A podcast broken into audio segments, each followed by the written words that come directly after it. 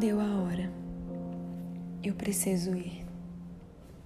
Sim, debaixo desse sol do meio-dia, eu preciso ir buscar a minha água, a água que mata a minha sede.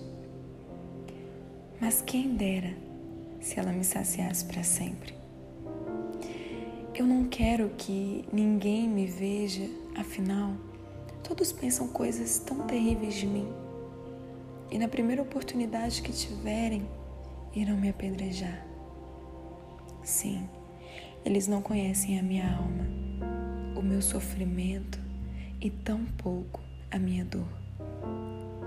Se eles soubessem o quanto já sofri, já fui rejeitada, foram cinco maridos, cinco tentativas de ser feliz.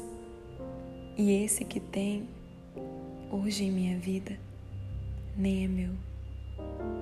Mas quem é esse homem que está sentado no poço onde eu vou buscar a minha água? Vejo que é um judeu. Ainda bem, nem irá falar comigo.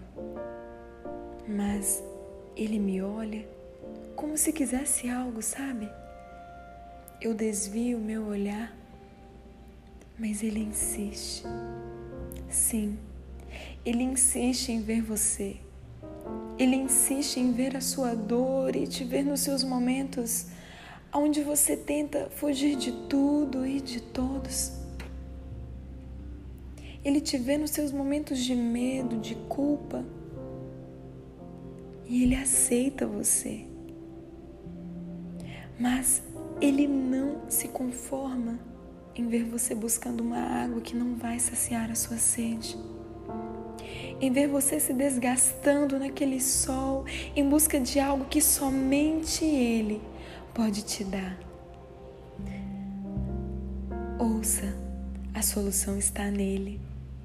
Olhe para Ele, o responda agora. Ele quer conversar com você, não importa a sua situação, o seu estado, a rejeição. Ele te pede um pouco d'água, ou melhor, Ele te pede o seu coração para fazê-lo parar de sofrer essa dor, para tirar aquilo que tem tirado a sua paz. Ufa, eu encontrei alguém que me entende, entende os meus sofrimentos e sim, eu vou sair daqui e vou contar o que ele fez comigo. Eu sei que ele é mais que um profeta. Eu sei que ele é Jesus. Quem me amou, quem me ama, quem se entregou por mim e agora me aceita, me lava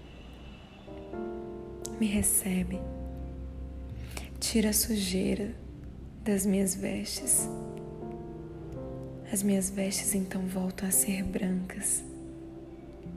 Ele me fez digna, me fez ser confiante, uma mulher respeitada, um judeu à beira de um poço, ou melhor, à beira da minha alma.